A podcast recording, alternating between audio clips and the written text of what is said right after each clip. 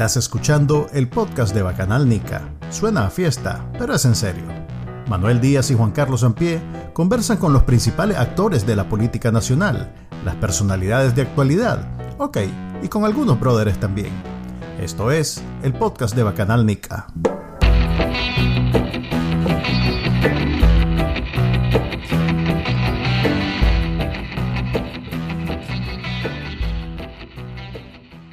Ok, bienvenidos al episodio número 48 del podcast de Bacanal Nica. Les habla Manuel Díaz y como siempre me acompaña Juan Carlos Ampie. Y hoy tenemos de invitada a alguien que no hemos tenido nunca en el 2022. Presentate y decinos a qué te dedicas. Bueno, ¿a qué me dedico? Con decir quién soy, yo creo que. Pero bueno, Dolly, eh, de aún. Ok. Pero estoy aquí en sentido, entonces. Soy ¿Cuáles son las siglas de aún? Alianza Ah, bueno, No, hombre. ¿Qué significa? Pues Asociación Alianza Univer- Universitaria, Alianza pues, Universitaria. sí. sí, actualmente soy vicepresidenta porque pues el presidente está preso. Ok, de eso venimos a hablar precisamente. Eh, aún es una de las organizaciones que apoyó la carta proclama, no sé cómo llamarle exactamente, que hicieron los familiares de presos políticos el a- eh, la semana pasada, ya ser el año pasado. La semana pasada, hoy en siete días, de hecho, em, en donde decían que querían tender puentes con gobernantes eh, de Nicaragua. Eso ha sido interpretado hasta la saciedad, ad no- nauseum, nauseum, como, como es el dicho en latín, en donde cada quien le ha dado la interpretación, el peso que ha querido básicamente. Eh, vos que representas a una organización que dio el apoyo, contanos cómo lo interpretan ustedes e- esa carta. Pues un poco poética, hay que aceptar lo que no es. No es, no es como lo hubiera escrito yo, pues yo hubiera dicho, miren, yo quiero esto, esto y esto, sentémonos, no, no anden bla, bla. Pero contanos cómo lo ven ustedes, pues. Bueno, en general, bueno, voy a partir diciendo que lo que voy a expresar son posiciones institucionales que son públicas, que están en nuestras redes sociales. Nosotros como jóvenes y, bueno, como organización, siempre hemos asumido con mucha transparencia nuestras posiciones, aunque no sean populares. Eh, de hecho, estamos, siempre nos hemos visto como en un extremo de la oposición que nombra con mucha confianza las posiciones que pueden verse un poco más pragmáticas, no tan románticas, eh, y, y lo, y, lo, y, lo, asumimos, pues. Eh, hemos estado siempre en, bueno, estuvimos en, desde el inicio en el diálogo 1, Lester fue nuestro vocero, Max luego estuvo en la mesa de negociación en el 2019, hoy ellos dos son presos políticos, eh, ya tienen siete meses y, y, unos días de estar encarcelados de manera injusta. Entonces, eh, cuando a nosotras, este grupo de familiares, porque fue una iniciativa interesante que yo creo que vino a, a mover de alguna manera la dinámica y el silencio que estaba imperando.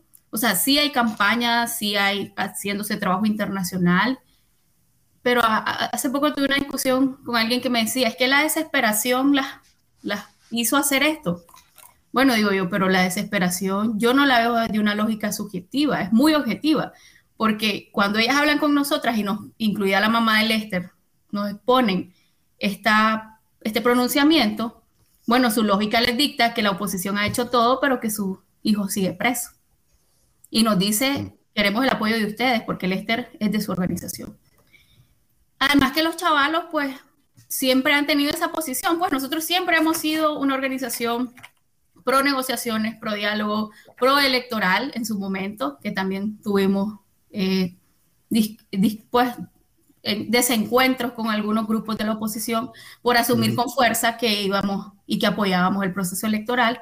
Siempre, siempre creímos en él y por eso vimos que Ortega hizo lo que hizo, ¿no? Entonces, eh, pues doña Levia habló con nosotros de la manera más franca que puede hablar una madre, pues, y nos dijo, pues yo quiero que Lester salga, yo estoy muy preocupada por la salud de él, la familia de Max también habló con nosotros, esto coincidió con la última visita que hubo, que tuvieron los familiares del Chipote, y yo creo que las familiares están siendo muy claras, pues, eh, y abrieron esa caja de Pandora, porque aunque queramos o no, en la oposición siempre se ha, o sea, hay que tener claridad que cualquier proceso pasa por sentarte con esa otra contraparte, aunque no te guste, pero en las guerras acaban incluso en una mesa. Eh, y ellas fueron las que trajeron el tema, que todo el mundo estaba hablando en reuniones, que ya sabías que estaba ahí, pero que no tuvimos, y me incluyo como oposición, la capacidad y la valentía de nombrarlo. Y las madres, en su legítima desesperación, como me dijo hoy alguien, eso me ha quedado porque digo, ¿por qué vas a legitimar que, que la desesperación no sea objetiva? Si ellas pusieron todo sobre la mesa y dicen, bueno, aquí ya se ha hecho gestiones internacionales, aquí campañas, aquí presiones, todo lo que vos querás, y eso no da resultado. Bueno, nosotras hemos decidido decirles a ellos, estamos dispuestas a hablar con ustedes. Y, y, además ellas nos explicaron que lo hacían desde una lógica como familiares. Ellas no están esperando la aprobación de nadie, ni de la Alianza, ni del UNAM, ni de Seporele, ni de aún. Ellas lo hicieron y luego dieron nuestro respaldo. Y nosotras obviamente estamos en la obligación de hacerlo, pues Lester y Max son nuestros amigos, son líderes de esta organización y no dictan, eh, y, no dicta esa, esa, eso que ellas presentan, no, no se aleja de nuestras posiciones que siempre hemos tenido. Eh, Dolly, la mañana de hoy la Fiscalía dio a conocer una comunicación, una carta bastante larga y densa, donde básicamente ripostan, creo yo, a, estas avanzadas que han habido de, solicitar un diálogo, tanto de, los familiares de los presos políticos como de representantes del sector empresarial. ¿Cómo, procesan ustedes eh, esa carta? Pues que, que tiene un, tono absolutamente nada conciliatorio.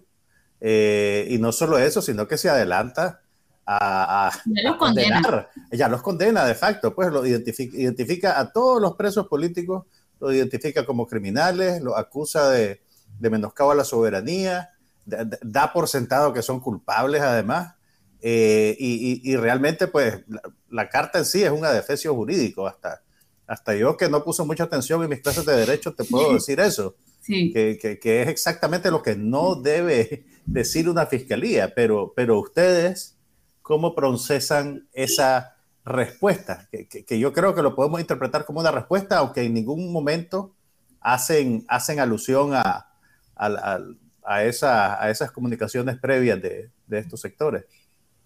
Y sin embargo, yo puedo diferir un poco, que no lo veo como una respuesta, porque ese es el, otro punto. los familiares, los familiares y los abogados no puedo decir mucho, pero tienen información y saben que esto es un proceso y esto se está esperando desde hace semanas atrás.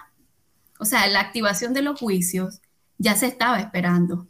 Eh, de hecho, se esperaba mucho antes y se esperaba a, inicios de enero. Entonces, como tenés esa información, sabes que no, probablemente yo puedo decir, no es una respuesta. Lo que sí creo que es una respuesta y es una posición de fuerza, o de verse cerrados todavía en este momento para seguir ejerciendo, porque eso ejerce presión en los familiares, no crean, estar a la expectativa de qué respuesta va a haber de parte del gobierno. Eh, es toda la posición que se han expresado los voceros, los señores estos, como Wilfredo Navarro, como William Grisby, como... Eh, Quiñones. Ah, Quiñones, exacto. Entonces, si me preguntan a mí, bueno, desde mi mirada, ellos son para eso, para eso los utilizan, para crear ese ruido, eh, pero que no creo, o sea, yo espero al menos que hay una respuesta relativamente formal eh, y que se está con esa expectativa. Pues yo creo que aquí quienes tienen la mayor expectativa de todos son los mismos familiares. Eh, y que hemos visto, ¿no? Que este comunicado, como decía Manuel, ya va a cumplir una semana, y ha ido sumando, pues ha ido sumando apoyo, ha ido, sumando reacciones que a veces ni los comunicados de la oposición tienen, pues eh, lo digo con mucha realidad y dureza, pero yo, nosotros siempre hemos sido, pues es lo que le decía, hemos sido muy pragmáticos y no tenemos miedo en asumir que las familias digan que no ha sido suficiente, porque creo que tienen razón, por eso están presos todavía. en realidad empezaron con creo que 20 y algo, 30 y algo, y van ya 100. que es más de la mitad de los presos políticos. Hay más de 170 presos políticos actualmente, o sea que ya superaron el 50%. Hay más familiares de presos políticos que están a favor de esta posición que los que están en contra. Y hay que decirlo, los que están en contra no es que están en contra de que salgan sus presos políticos, están en contra de tender puentes con alguien, el presidente ilegítimo y todo esto y todo lo demás que ya sabemos. Pues la verdad es que yo tuve una participación el viernes en un programa con Luis Galeano que se llama Enfoques, donde tuvimos un pequeño debate y ahí se escucharon básicamente las dos posiciones de la oposición. Eh, por un lado están los que mantienen pues que esto se trata de un gobierno ilegítimo, que esto son, que no hay nada que negociar, que Daniel Ortega es intransigente, que bueno, todo lo que ya sabemos. Y por otro lado está esta nueva mano que tienden los familiares de presos políticos por todo lo que acabas de explicar, pues es una cuestión más que va más allá de lo político. Es más, no tiene nada que ver con lo político. Tiene que ver con lo humano. O sea, hay, familiares que tienen miedo que su familiar se muera y necesitan que se salga de esa cárcel. Eso es básicamente. No hay nada que ofrecer porque Daniel Ortega tiene todo lo que necesita, por lo menos es mi, mi, punto de vista. No hay nada que haya pedido todavía. O sea, los familiares no son ni el sector privado, ni la Embajada de Estados Unidos, ni, ni la Unión Europea, no son nada, pues son personas particulares como yo, Carlos. Eh, o sea, que, ¿qué pueden ofrecer? Por eso es que en la carta tampoco dice, y esta es nuestra propuesta, pues no hay nada que puedan ofrecer. Es solo manifestar y hacer expreso su, su deseo de querer ver afuera a sus prisioneros. Y como la oposición, y aquí pues, entremos y crea una segunda etapa de la discusión. Cuando sos político y digamos que haces caso omiso de todo eso que ya sabemos de Daniel Ortega, hay un costo político de por medio, que es a lo que vos te referís cada vez que hablas de ser transparente, de ser pragmático. Hay un costo político. Cualquier político que en este momento, de los que no está preso, que es como la segunda silla de líderes políticos, eh, que, ahorita, apoye esta posición va a tener un costo. Y eso es lo que los familiares, yo percibo, eh, lograron también ellos percibir y por eso es que dijeron hay que hacer esto por, desde nuestro punto, desde nuestra posición.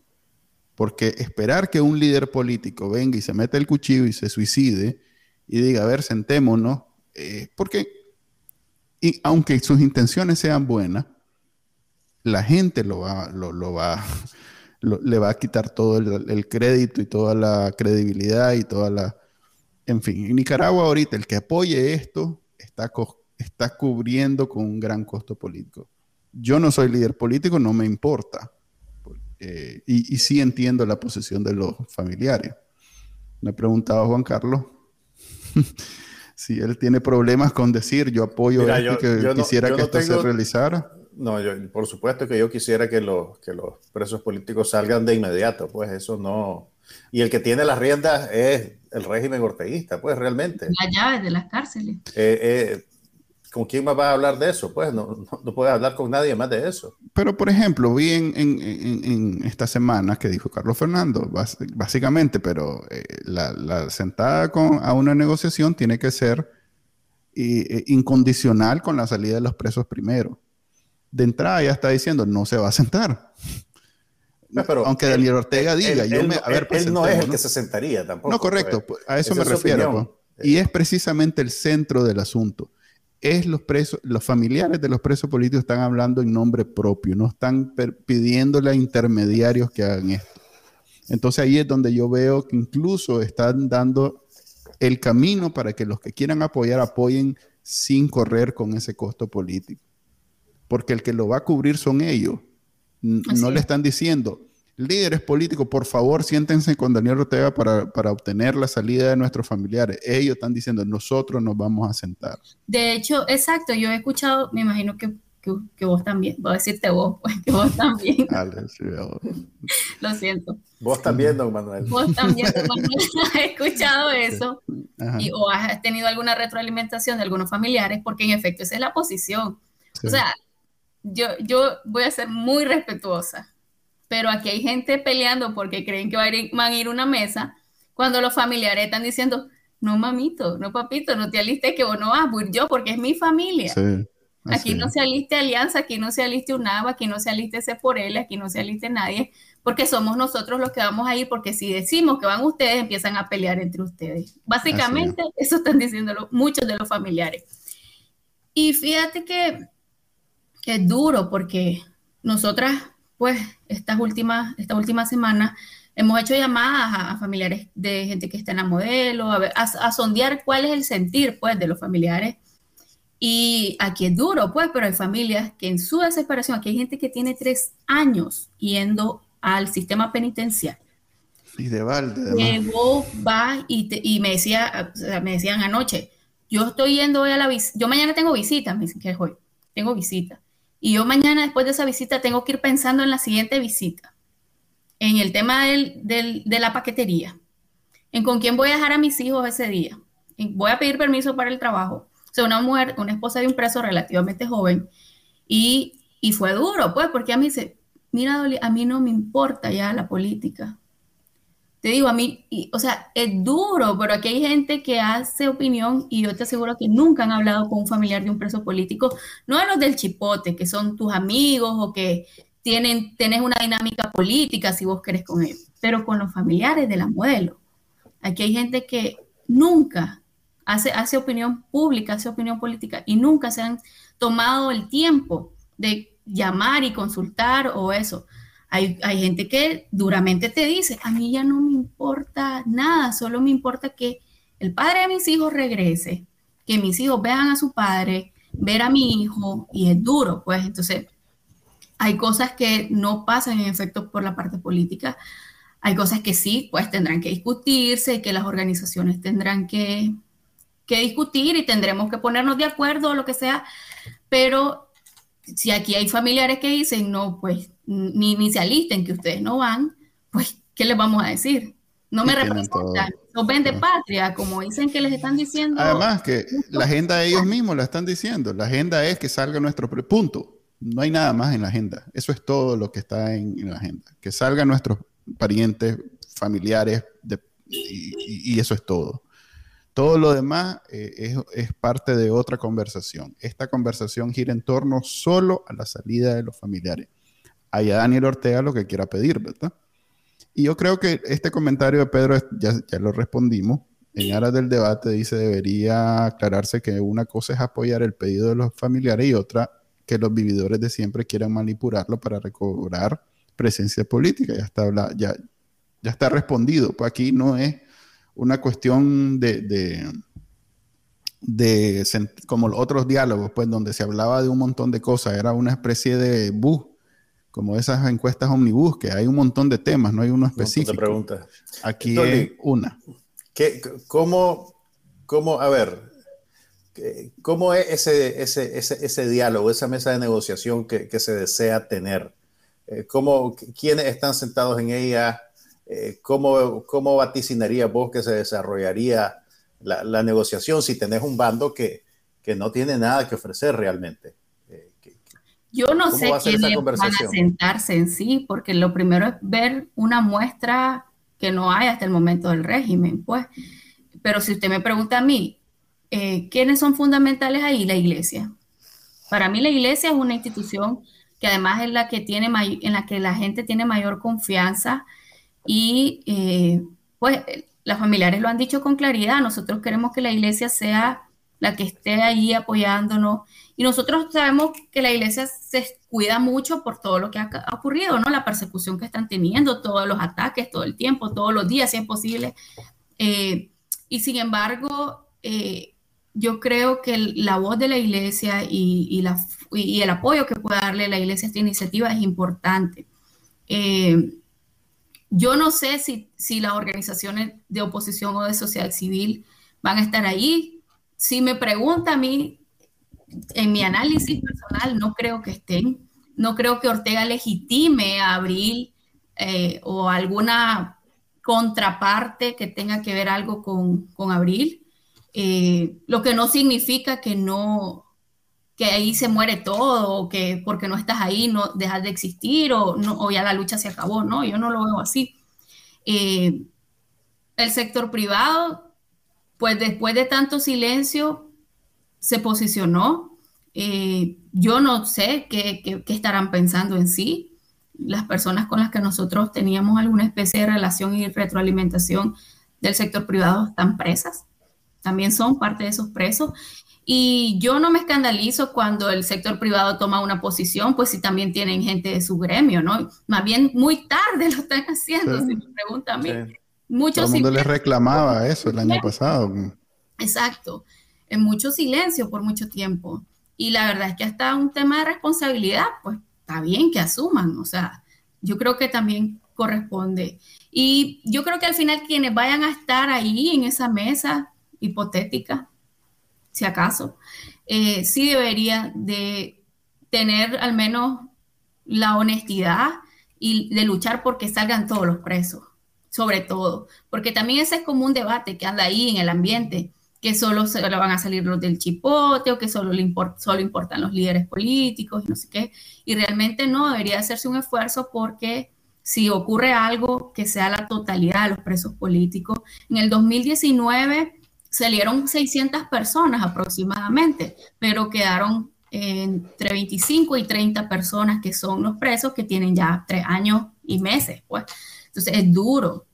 Eh, yo creo también que, es importante que haya una representación de la comunidad internacional. Al final Ortega ahí también tiene muchas cosas que...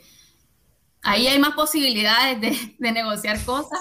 No voy a decir qué, ya saben, pero... Así no, no podemos, Dori no, todavía está en Nicaragua. Pues, yo creo que ahí sí, pues la OEA creo que tiene un rol importante también. Pero como le digo, no hay ninguna señal en este momento, tendremos que esperar, estamos en la expectativa, creo que todos, pero también creo que eh, de nuestro lado siempre hay mucha más exaltación a estos temas. Y yo creo que a través de esa exaltación en redes sociales, como nos, nos explayamos, diría el buen nicaragüense, también analizan el, que, que, ese tema en particular nos pone en, contra, en contradicción absoluta. Y yo creo que eso también ellos le da una oportunidad de seguir generando, generando ruido entre nosotros y de, y, y, de que haya ese desencuentro. Pues ojalá los familiares, pues después de una semana o algo así, en esta semana, digan qué avances han tenido, si han tenido alguna retroalimentación y las gestiones que están haciendo, porque sí sé, sí sé que están haciendo muchas gestiones. Ok. Me llama la atención que ahorita, por ejemplo, Pedro está mencionando que así como el COSEP ya manifestó que estaba a favor, apoyando este comunicado, que también eh, feministas, estudiantes, campesinos, eh, de nuevo, nadie le, o sea, este comunicado no, no está firmado por ninguna organización que las organizaciones, así como hay representación de, por, pues, con lo que él menciona, hay representación, porque vimos ayer la entrevista del hermano de Miguel Mendoza, y mm. fueron de los primeros en, firmar, y, su esposa, Marjín, que es periodista, el movimiento campesino firmaron las tres familias de los tres líderes. Por eso, de nuevo, no son organizaciones, o sea, que, que Bacananica ahorita diga yo apoyo eso, no quiere decir que yo estoy ahí metiendo mi cuchara, es que los familiares como algo propio, están asumiendo el liderazgo de este tema. Algo que deberían de haber hecho, si me preguntan, hace rato. El viernes que está en ese programa, Álvaro decía que él había insistido a una de estas organizaciones de, familiares de presos políticos esta, esta, eh, esta pregunta el año pasado y que esa organización le había dicho que ellos no opinaban al respecto porque no eran políticos. Esa era la posición hace, digamos, antes de una semana de este grupo. Esa posición cambió. Digamos que de alguna manera estas organizaciones políticas eran los que llevaban em, el mensaje, la batuta de el, esta negociación que nunca existió realmente, pues porque incluso en el, si bien en el segundo diálogo hubieron salida de presos políticos, pero no fue completa. Entonces, ahora esto cambia y es la familia directamente la que está a cargo de esta eventual negociación. Esto es para decirle al gobierno y, bueno, y también para decirnos a nosotros que van a asumir ellos este, este, este liderazgo, este rol, pero nada más. ellos no van a andar en ningún lado pidiendo sanciones, ellos no van a andar con nadie hablando de otros temas, ellos solo van a dedicarse a hablar esto con el gobierno y quisieran el apoyo de la iglesia y de los sectores, y las creo que le llaman las fuerzas vivas eh, del país. Y fíjese que este grupo de familiares incluso ni se ha reunido con grupos de la oposición. Y nosotras les preguntábamos, pues, ¿por qué no se reúnen? No quieren, no quieren porque no quieren verse en medio de esa discusión que es más política y que después va a enredar su, su espíritu o al menos es lo que nos han expresado. Entonces, y ellas no la, ellas hicieron sus pronunciamientos y no están diciendo más nada, están en sus gestiones propias, no metiendo a nadie más en esto, ni queriendo que nadie más se meta, y ellas están liderando su proceso. Eh, y, pues nosotros sabemos por qué doña Levia está ahí, pues, y ella nos dice, yo lo quiero de, de ustedes, y ella fue muy clara, es que ustedes me apoyen. Y no le vamos a decir que no a Doña Levia, nunca. Ni a la familia de Max. Pues imagínense, Max hasta perdió a su mamá. Y, Max cuando salga, o sea, un montón de cosas. Pues entonces nosotros, en ese sentido, pues teníamos la obligación de, apoyarlas y de acuerparlas y es lo que estamos haciendo. Y solo eso, nosotras no estamos en esos procesos, no participamos en nada, Solo su, voz es nuestra guía, pues, y, vamos a hacer lo que ellas nos pidan en ese sentido. Ok. Em, alguien pregunta, imagínate.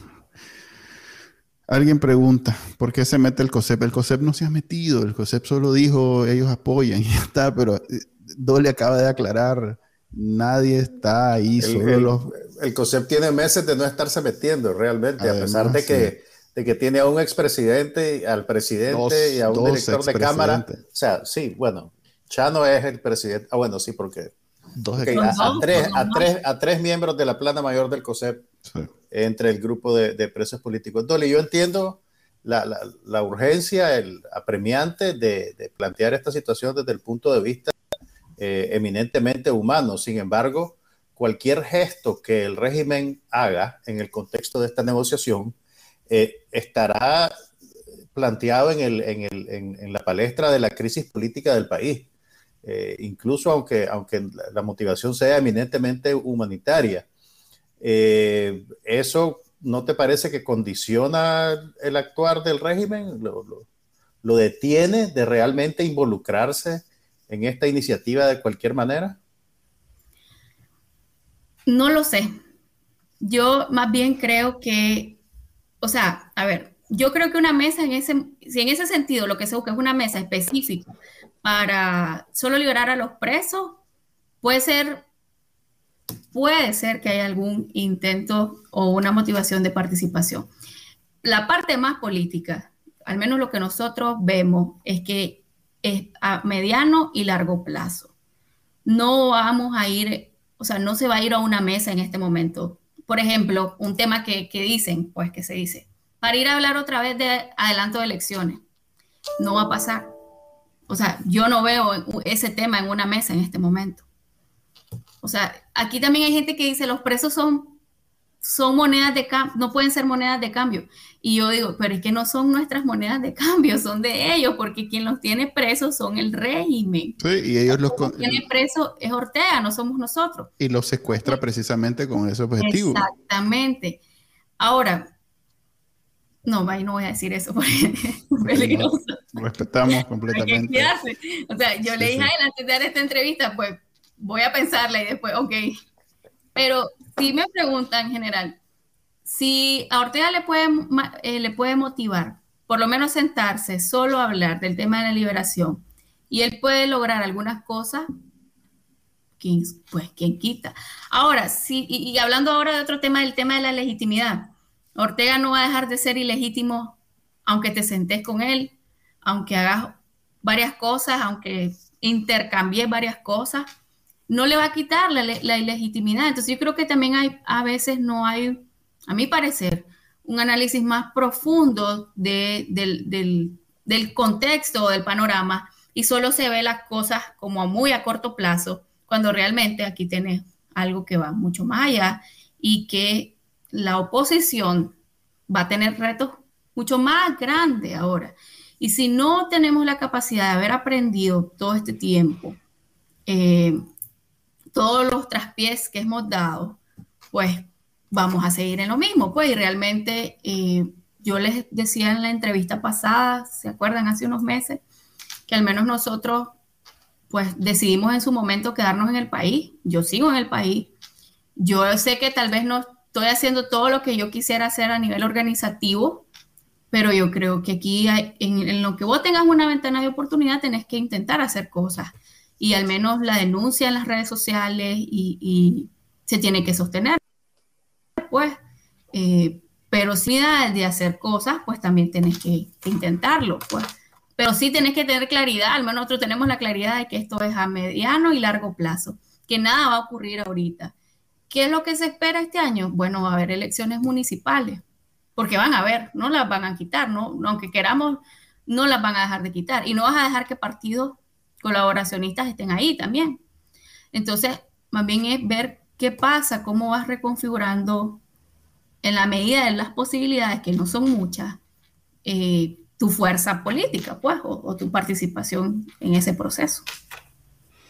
Ahora que mencionas a los, pues, las elecciones municipales y a los colaboracionistas, yo hubiera esperado, te, soy franco, que los que están haciendo la mueca en la asamblea ahorita como oposición se fueran de boca apoyando este la carta de los familiares de presos políticos. Es más, lo veía como un obstáculo que yo pensé, estos más van a aprovechar precisamente lo agnóstico de este pronunciamiento para apoyarlo y así levantar la cara, pues, lavarse la cara, perdón. Y más bien no, no he visto nada, o sea, era algo que podían hacer sin perder absolutamente nada, porque más bien, como critica mucha gente, el pronunciamiento como que le, le levanta el perfil al gobierno porque lo llama gobernante algo que desde la oposición hace rato ya nadie usa, pues. Eh, me ya, pues, o sea, no hubiera esperado, incluso hasta el zancudo más zancudo. Es más, Quiñones es el único que ha dicho algo, pues. Que, que, dijo, a ver, pues sentémonos y hablemos de las sanciones, pero es más, medio mencionó que él estaba a favor porque su brother Jaime Arellano estaba ahí, entonces él quería ver salir a Jaime y entonces y este y lo otro pero ninguno de los diputados ni de los líderes del PLC, del APRE, de este, el otro, que son como cinco o seis más que están en la asamblea ahorita, ninguno ha dicho nada. Ni eh, que fue de la coalición, imagínate. Sí, el, diputado de la coalición que llegó ahí por otra vía tampoco ha dicho nada. Eh, en realidad que en Nicaragua, cuando se habla de oposición y y ahí sí podemos hablar de un eventual diálogo, que es el que Daniel Ortega tenía, había anunciado el año pasado y que tal vez es el que tiene preparado para este año con esta gente. Eh, va a ser, ahí no hay ninguna iniciativa, no hay ningún interés realmente de salirse fuera del guion que le tienen preparado en el Carmen. O sea, es absoluto, eh, ¿cómo se llama? Este, obediencia a, el, a Daniel Ortega y a su partido. Pues nunca había visto algo así, pues. O sea, ni siquiera en los tiempos más duros de la oposición, donde habían vendidos y comprados y no sé qué, no había visto tanta sumisión. Pues. Es llamativo. Em, bueno, eh, yo creo que agotamos todo lo que tiene que ver con eso. ¿Tenés alguna pregunta más? Eh, tengo, tengo una pregunta para Dolly. Dolly, esta semana eh, se emitieron sentencias en contra de dos personas aplicándoles la ley de ciberdelitos. Y aquí estoy yo. Eh, y, las cosas que se demostraban como prueba eran postings de, redes sociales, eh, denuncias, opiniones, que, que son, digamos, el espacio de, de, de, de, incidencia que todavía queda. Pues vos misma hiciste alusión a, a, eso en tu intervención pasada. Mi pregunta es, ¿cómo experimentan ustedes, pues los, que están en el, en el territorio nacional, eh, estos, dos, estos dos eventos? Pues eh, dos personas que ya están condenadas por la justicia orteguista, por, además pues de, de, Miguel Mendoza, que ese fue el, el, digamos, el... también le pusieron ciberdelito. Exactamente. Entonces, ahora que está, digamos, arreciando esa escalada en contra de compartir opiniones en, en, redes sociales y en el Internet, eh, ¿qué camino ven ustedes? ¿Qué precaución pueden tomar? ¿Qué, ¿Cómo experimentan eso, digamos? Sí, es que eh, otro, o sea, el, nivel de represión sigue más y más, aplastando y aplastando y aplastando, porque entonces vimos el caso de don, de don el señor de Ocotal, el Douglas, Douglas se llama, y el señor de, de Chinandega se llama Chinandega. Entonces, uno de ellos incluso fue por un mensaje de WhatsApp, o sea, por un reenviado de WhatsApp que hizo. Que es una comunicación en teoría privada, pues, de, persona a persona. Entonces, en efecto, esto es para seguir todavía incidiendo en mucho más miedo en la ciudadanía, para que la gente tenga, o sea, pierda la capacidad de expresarse, ya ni siquiera en redes sociales. Yo no le voy a decir a la gente, guarde silencio o, no guarde silencio. Yo creo que cada ciudadano está en la capacidad de tomar sus decisiones. Eh, pero sí, tomar pues, precaución, prevención, aunque uno no la aplique, porque si me pregunta a mí, pues yo no voy a guardar silencio por mis amigos, no, voy a, no vamos a dejar de, nuestra organización de sentar nuestras posiciones, eh, no lo hemos hecho antes, no lo vamos a hacer ahora, eh, pero sí, pues la gente, la ciudadanía lamentablemente tiene que valorar eh, lo que no implica que se calle o que no, o que no se calle. Pues la verdad es que aquí, y yo creo que ahí, ahí, ahí sí las fuerzas y la gente que está fuera del país, ahora sí tiene mucha más, eh, no voy a decir responsabilidad, pero esperamos que con mucha más fuerza eh, promuevan en redes, en los programas que tienen, en, en las cosas que hacen, la denuncia y que puedan decir cosas que nosotros no, no vamos a poder decir desde adentro. Pero así como decirle que vamos a tener un silencio absoluto, no podemos, pues, o sea, yo cada vez que doy una entrevista, no voy a decir que no tengo miedo, porque tengo miedo, pero más que por mí, tengo miedo por mi familia, tengo miedo por mi mamá, tengo miedo por mis hermanas, en el sentido de que yo puedo pensar y decir, bueno, yo puedo soportar todo, pues, pero ver el dolor de las familias es duro, es difícil, es profundamente difícil. Entonces, pero, ¿qué puedo hacer? Yo, cada vez que hay, por ejemplo, visita al chipote, eso soy, o sea, la, denuncia está ahí y va a seguir, no podemos callarnos, porque son presos políticos, son nuestros amigos y vamos a tener que seguir nombrando las cosas, pues. Entonces, imaginen, yo no sé si qué va a pasar después de esto, pues así, ah, está de paradita, te vamos a mandar a traer. No es broma, pero eh, eh, sí, pues, eh, lo duro. Eh, es la realidad en este país. Ok. Eh, por eso el enfoque de este programa es bien hablar sobre la factibilidad y comentar lo que los familiares de los presos políticos precisamente estaban diciendo.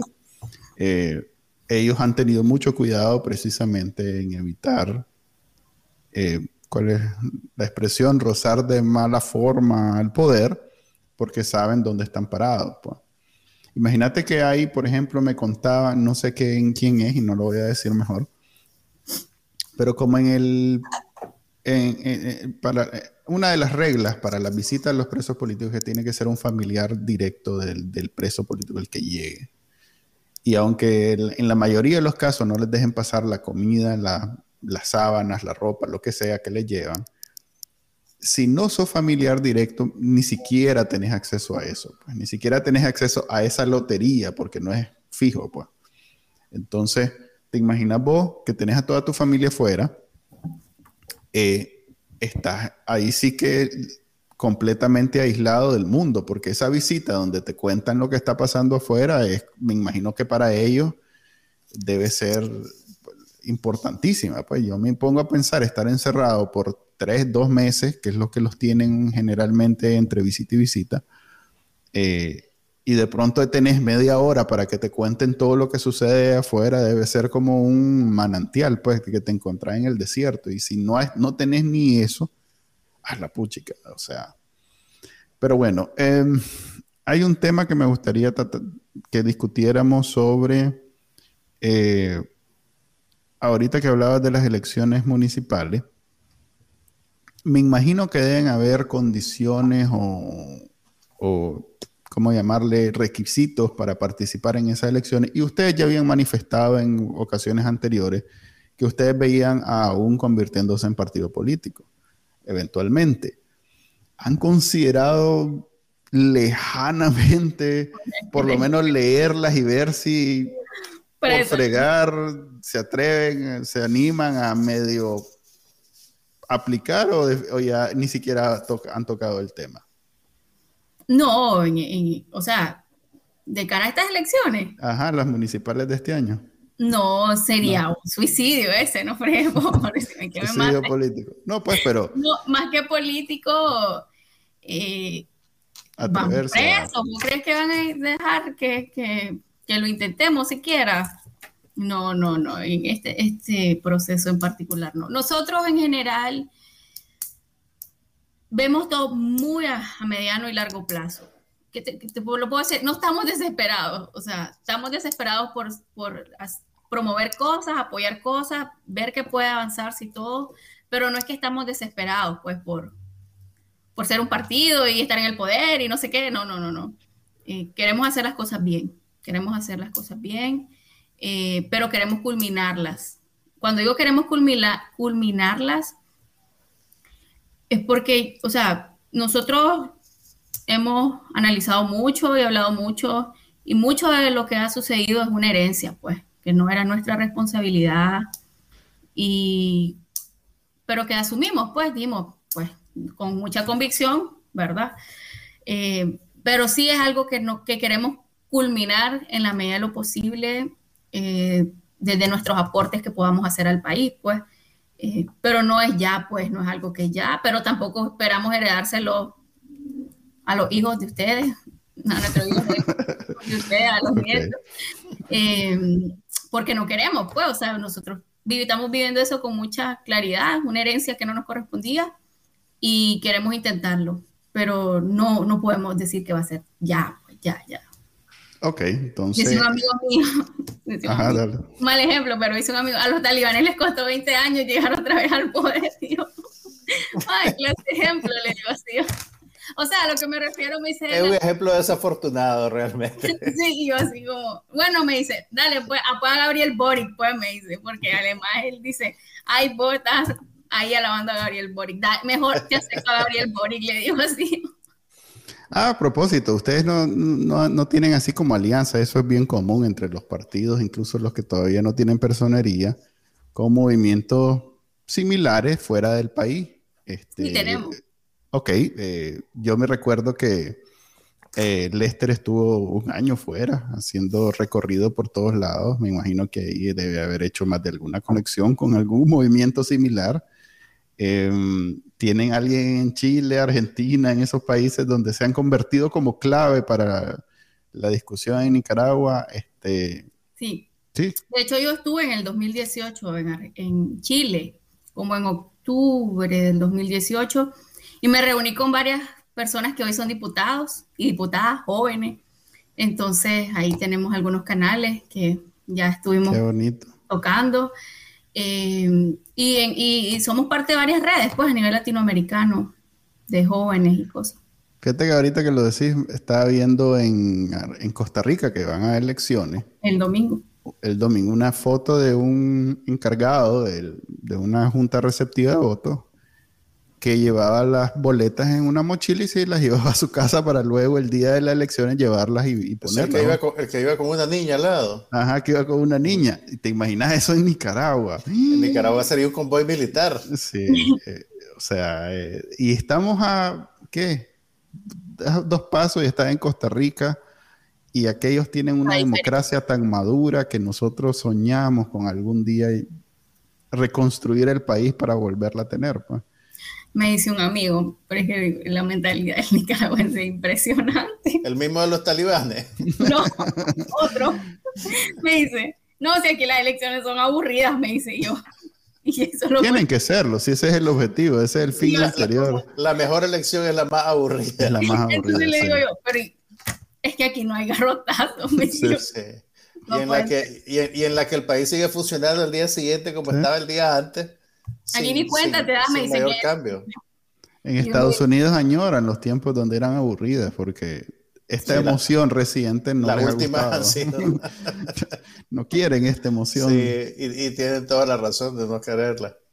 Sí, entonces, pero vamos a la mentalidad del NICA es, impresionante, pues, eso es parte de la herencia de la cultura política que tenemos. Sí, sí, sí. Nicaragua hay que reconstruirla desde todo punto de vista. Y bueno, lo, lo, lo, lo que más me gustó a mí del 2018, y, eso lo discutimos siempre entre amigos contemporáneos, es que si bien nosotros en nuestra generación no, no, logramos hacer ningún cambio, lo que sucedió en el 2018, que fue impulsada por estudiantes y campesinos, eh, llevaba el elemento juvenil. Entonces, de alguna manera nos llenaba, nos llena pues de esperanza de que eh, aquello de que son apáticos y que no, se, no les interesa y que solo piensan en internet y WhatsApp y no sé qué, no es cierto, pues ahí estaban los jóvenes de hecho, fue por verlos como víctimas que toda Nicaragua se volvió de las calles. Pues. Eh, y también son, un sector con mucha confianza. La misma, o sea, en la misma encuesta de Sig Gallup está la iglesia y los jóvenes como, pues como dos, bueno, la iglesia como institución, los jóvenes no somos una institución como tal, pero como un grupo, ¿no? Que, que genera mucha confianza.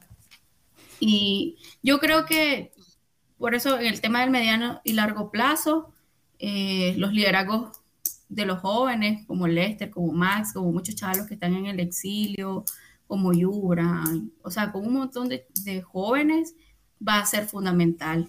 Eh, porque sí, o sea, no es que sean mis amigos y eso, pero sí ves y yo siento un compromiso diferente, pues.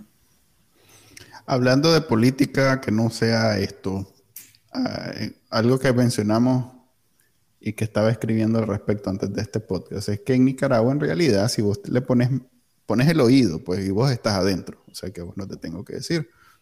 Pero en Nicaragua, el, si vos pones el oído, vas a escuchar que el tema, los temas de conversación y lo, más importante es la carestía de la vida y la salida del país. Esos son los dos temas en Nicaragua. Eh, si vos, vos quisieras hacer algún tipo de política en Nicaragua, obviando pues todo lo que ya sabemos, eh, tendría que ser alrededor la conversación de estos dos temas, o bien la carestía de la vida, o bien la migración que es por mares ahora. Quizás la migración es lo más visible porque es lo que los medios más cubren. Eh, creo que es más cotidiano que de pronto el queso se dispare o que esto ya no se pueda comprar, pero, el la verdad, el nivel de desempleo aquí es... La esperanza de los jóvenes, digamos, que es algo que no, no logramos palpar los que estamos fuera. O sea, podemos ver los números, pero la esperanza, la desesperanza, mejor dicho, de los jóvenes que ven que no tienen trabajo, no hay oportunidad de tener trabajo. Todo está extremadamente caro. Hay que, me tengo que ir de Nicaragua eso es algo que vos, que venís de una, digamos, una generación que no vivía de esa manera, eh, no voy a decir que era el paraíso, pero por lo menos no vivíamos de esa manera, vos notas el cambio, vos sentís que es otra Nicaragua totalmente. Sí, es que aquí, o sea, vos puedes tener una cotidianidad, pero aquí en todos los espacios y en todos los niveles está aquella tensión.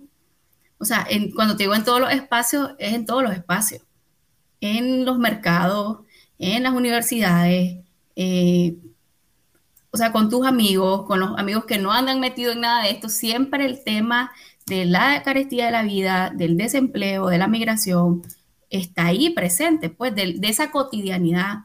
Eh, o sea, estás platicando y de pronto, ah, fíjate que tal persona se tuvo que ir. Y yo, ¿cómo? O sea, yo, yo personalmente conozco aproximadamente 100 personas que se han ido.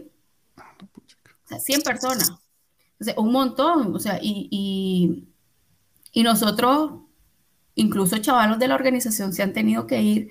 Y yo, yo ahí soy muy, muy honesta porque, pues, aquí hay gente que, que hace política de eso, pues. La gente no es verdad que se está yendo únicamente por un tema de persecución y de amenaza. El gran fondo aquí es, la, es el desempleo. O sea, los chavalos que, que, que, están de nuestro grupo del norte nos comentaban que no hay mano de obra para las siembras. Eh, de, de, comunidades enteras se van en grupos de 30 a 40 jóvenes, familias enteras. Entonces, eh, es duro, es muy difícil y yo a veces también siendo auto, y lo digo, nosotros somos autocríticos, no tenemos miedo en asumir que no, no lo hemos hecho absolutamente bien, pero que tampoco tenemos la experiencia que probablemente tiene alguna gente en esto de 20, 30, 40 años.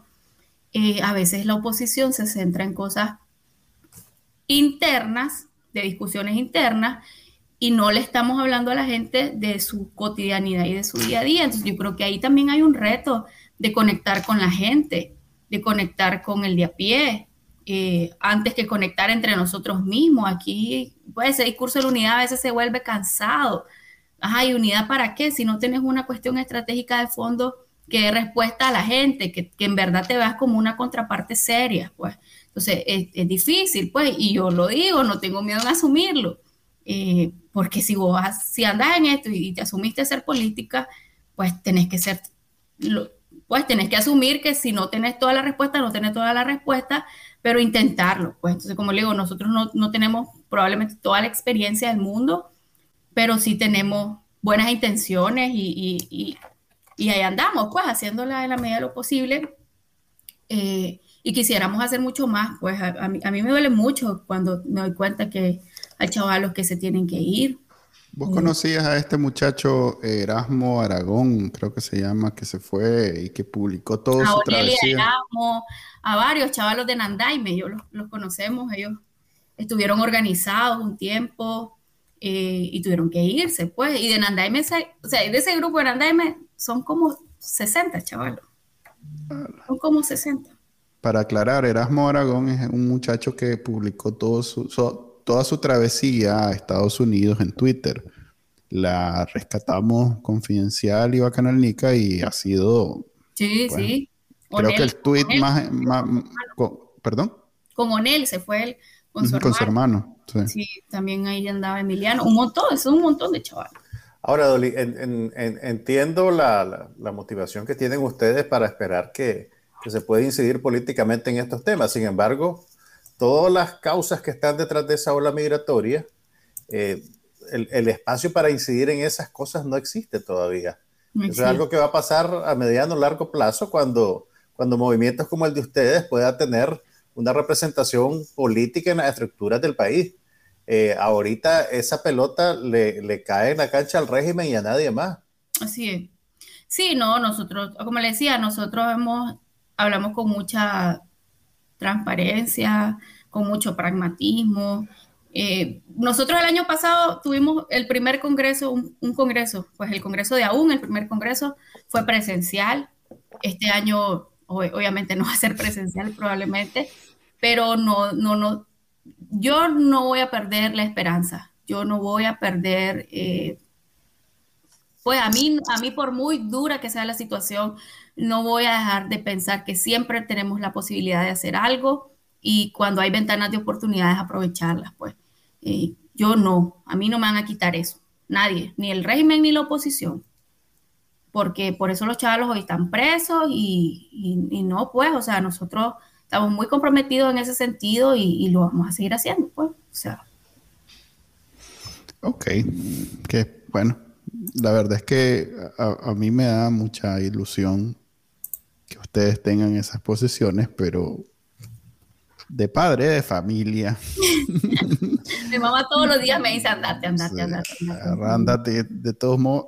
Es más, yo conozco señores ya pues mayores que yo incluso.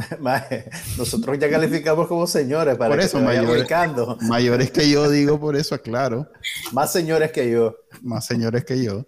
Que me cuentan que cuando eran jóvenes y estaba los 80, los 90, perdón, los 70, los 80, los padres los obligaron a que no se metieran y que ellos en el momento estaban todos entusiasmados con el romance y no sé qué, y ahora agradecen que los padres hayan sido tan cuadrados que les dijeron, andate a estudiar a no sé dónde, aprende una profesión y después si querés te haces revolucionario, yo no sé, pero andate y ahora están súper agradecidos. Pues, de esa iniciativa, a propósito, así como vos lo estás planteando, así piensan un montón de familiares y es legítimo y es absolutamente válido que las madres y que las esposas y que los hijos lo piensen y lo sientan, porque solo ellos viven ese sacrificio y ese calvario. Pues entonces, yo hace poco di una entrevista para un medio y la verdad es que si aquí hay gente de la oposición en los grupos donde todo el tiempo se están discutiendo cosas, que se ha atrevido a decirle a las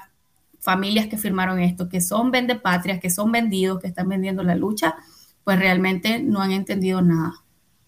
Y no entiendo, pues, o sea, si creen que esto solo tiene un tema político de fondo y casi que se han atrevido a decirle, es que ese es el sacrificio que él tiene que pagar para que seamos libres.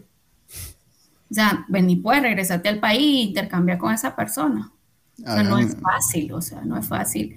Y la verdad es que lo único, que pues mi último mensaje es que seamos empáticos, pues, que no vamos a, nunca vamos a poder pensar lo que pueda estar viviendo cualquiera de esas madres, probablemente, pero que tampoco seamos tan viscerales, pues, porque a veces yo veo en redes unas posiciones de liderazgos políticos, de gente que hace activismo que que es el hígado el que habla, o sea, yo digo a la grande, o sea, qué duro.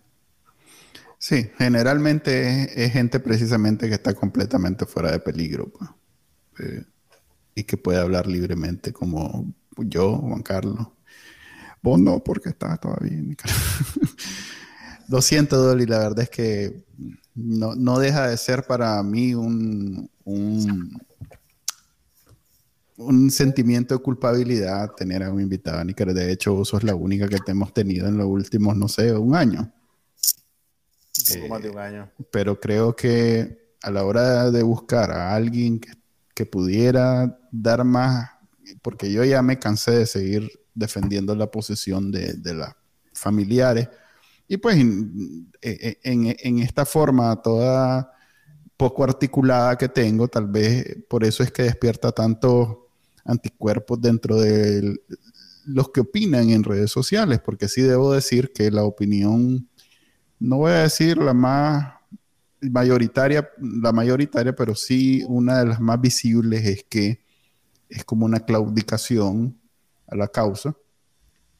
Eh, yo no pienso así, entonces quería traer otro punto de vista que pudiera defender este punto de vista perdón, otro punto de vista que pudiera defender esta posición, esta propuesta, es que ni siquiera sé cómo llamarle, porque al final de cuentas los familiares no hicieron, no dijeron nada concreto, solo manifestaron su necesidad de tender puentes con todos los sectores, incluyendo el gobierno, que es el que tiene la llave de esas cárceles. Pues.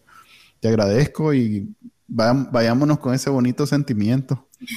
Este, como siempre, eh, ya saben que pueden ver este podcast todos los lunes a la 1 pm en vivo y después descargarlo en su directorio de podcast favorito. Gracias, Dolly. Gracias, Dolly. Eh, se despide Manuel Díaz y Juan Carlos Nos vemos entonces. Bye.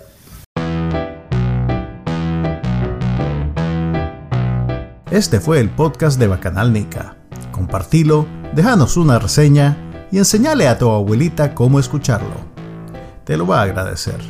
Suscríbete en Spotify, Apple Podcast, Google Podcast y por supuesto, también puedes escucharnos en bacanalnica.com. Hasta la próxima.